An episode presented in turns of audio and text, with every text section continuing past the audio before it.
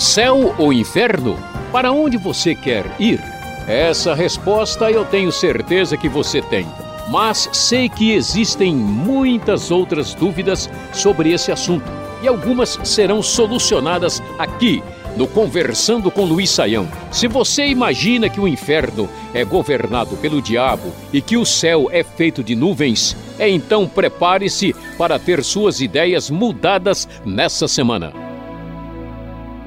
Após três dias falando sobre o inferno, vamos dar uma pausa nesse assunto pesado e quente e conversar um pouco sobre o céu. A pergunta é do José de Goiás: quando um salvo morre, vai direto para a presença de Deus ou fica esperando em algum outro lugar até o juízo final, professor? André, uh, essa pergunta nos leva aqui a uma retomada do que a gente considerou aí no programa anterior, né? Veja lá.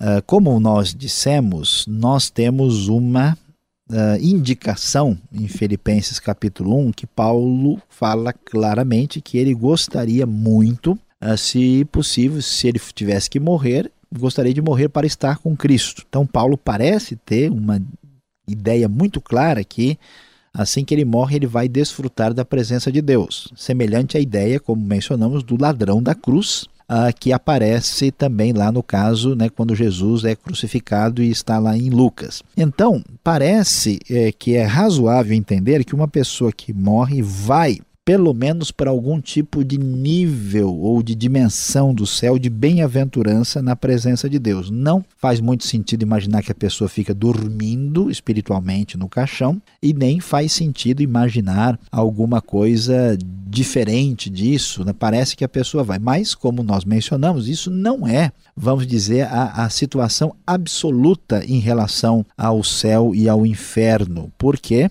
Porque nós uh, sabemos que a Bíblia fala ainda da realidade da ressurreição, a Bíblia fala de outros aspectos que sugerem uma realidade do céu ainda mais específica, absoluta, que vai se revelar somente na sua, vamos assim dizer, versão definitiva na própria eternidade, quando estaremos para sempre com Deus.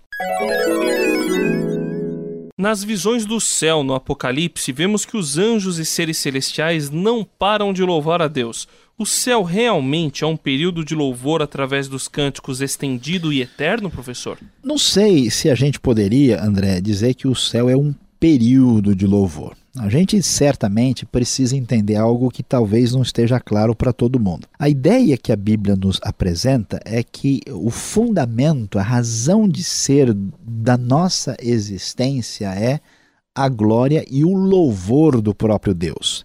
Diante dessa realidade, nós vamos assim entender que a salvação se dá é, em função de nós sermos é, exatamente pessoas que existem para adorar a Deus. Fomos feitos para isso. Então, ah, o texto bíblico vai aí é, deixar bem claro isso. E essa ideia de que os anjos, especialmente no Apocalipse, seres celestiais, estão o tempo todo né, ah, diante do trono do Senhor, dizendo glória e louvor para todo sempre. Amém. Sem dúvida, o céu vai ser um lugar de louvor e adoração e que o, a razão de ser da nossa não só a existência, mas da satisfação mais profunda que pode haver no coração humano, é exatamente o louvor da glória de Deus, é o reconhecimento de quem Deus é, razão de ser da nossa própria existência. Certamente o céu vai ser esse lugar de adoração constante e permanente. Pergunta agora é do Lucas de Campina Grande, na Paraíba. Existe uma igreja que afirma que o paraíso será na terra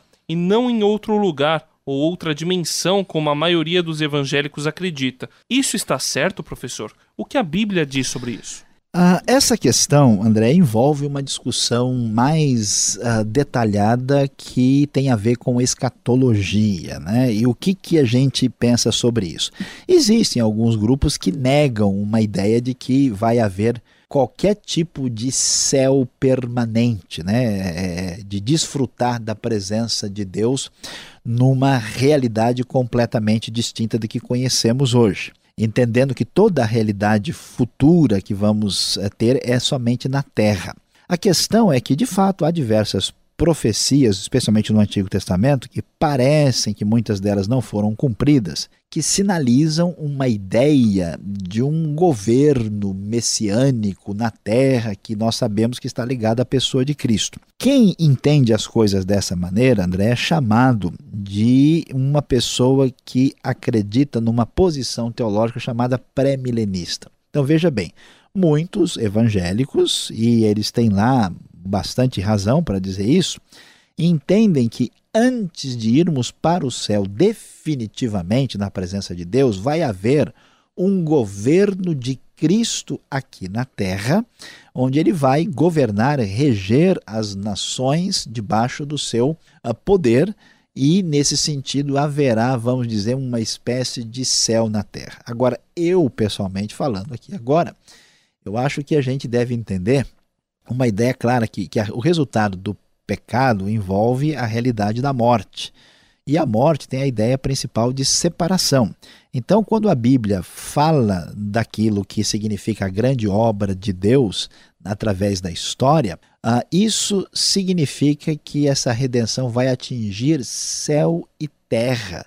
Então, na minha maneira de entender, o céu vai envolver o próprio céu sem deixar de envolver a terra também, porque todas as coisas serão renovadas e estarão debaixo do domínio eh, que pertence a Deus. Não acredito que devamos ter uma oposição entre as duas realidades, mas o assunto é profundo e detalhado e certamente a gente aí quem sabe vai poder gastar mais tempo para detalhar essa realidade tão importante. Pergunta agora sobre transferência. É possível que após a morte uma alma saia do inferno e vá ou se transfira para o céu, professor? Olha, André, é, talvez muita gente gostaria de contar com essa possibilidade. Mas quando a gente lê a Escritura, a gente vai encontrar uma ênfase muito clara de que é, nós precisamos tomar um, uma posição diante de Deus enquanto é tempo. Né? Vai chegar uma hora em que não haverá mais possibilidade de tomarmos um posicionamento diante de Deus. E isso está relacionado com o fato de que depois da morte não há mais condições de resolvermos essa situação.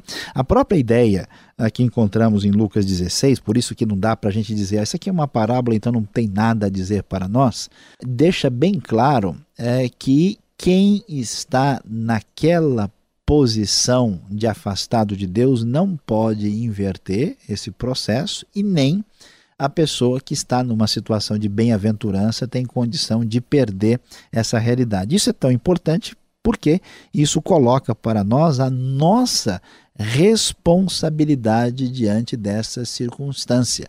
O livro de Hebreus, por exemplo, falando de pessoas que estão pensando em abandonar a fé, diz como escaparemos nós se nós agirmos com negligência para com essa salvação tão grande. Ou seja, a ideia é que o prejuízo é um prejuízo permanente. Então, uma ideia de transferência, né, uma pessoa que está numa situação de condenação, fazer alguma coisa ou negociar né, espiritualmente para ir para o céu e vice-versa, não tem base na Escritura e ninguém pode contar com essa possibilidade.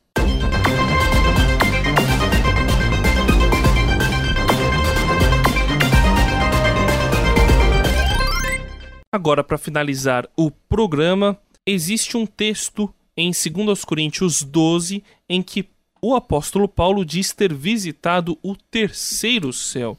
Quer dizer então que é possível visitar o céu e existem vários níveis de céus, professor? É, pergunta interessante, André. Pergunta realmente que leva a gente a pensar aí com bastante cuidado sobre a questão. Vamos lá. Por que que Paulo diz que ele visitou o terceiro céu? Ah, ele diz isso em função de uma determinada maneira judaica de se referir a essa questão. Ah, os judeus tinham uh, tinham, na época do Novo Testamento, a seguinte percepção a respeito dessa questão do céu que era uh, vista dessa maneira. Havia o que era chamado de primeiro céu, que é exatamente este céu que nós estamos vendo, né, o céu físico, e eles entendiam que havia um segundo nível onde estavam, vamos dizer assim, a realidade espiritual, onde estavam os anjos, e o terceiro que envolvia o céu onde estava Deus. E de fato, Paulo afirma que visitou o terceiro céu. Ah, não sabemos até que ponto ele foi, o que foi que ele viu. É importante observar que Paulo é um apóstolo de Cristo, não é uma pessoa ah, qualquer, e o assunto é tão sério aí, tratado em 2 Coríntios, que ele diz o seguinte: que o que ele viu lá, ele não pode contar para ninguém. Então a experiência de Paulo deve ser entendida como uma experiência uh, particular e não como uma espécie de paradigma uh, que alguém pode arrogar para si, dizendo: bom, se Paulo teve essa experiência, viu, também uh, posso ter e eu sei, eu vou também, eu fui no terceiro céu. E não significa que Paulo foi, vamos dizer aqui, uh, aos detalhes últimos da realidade dessa uh, dessa existência particular do próprio Deus. Significa simplesmente que ele esteve nessa dimensão uh, e que aquilo que ele viu foi uh, não foi permitido que ele compartilhasse, devemos então ver essa experiência como uma particularidade de alguém que está nessa função apostólica e, particularmente no caso do apóstolo Paulo. Não devemos imaginar que hoje nós podemos dizer a mesma coisa com respeito às nossas experiências particulares. Este foi o programa Conversando com Luiz Saião. Produção e apresentação André Castilho e Luiz Saião. Locução Beltrão. Realização Transmundial. Envie você também suas perguntas para conversando@transmundial.com.br ou escreva para a Caixa Postal 18.113, CEP 04626-970 São Paulo, capital. E até o próximo programa.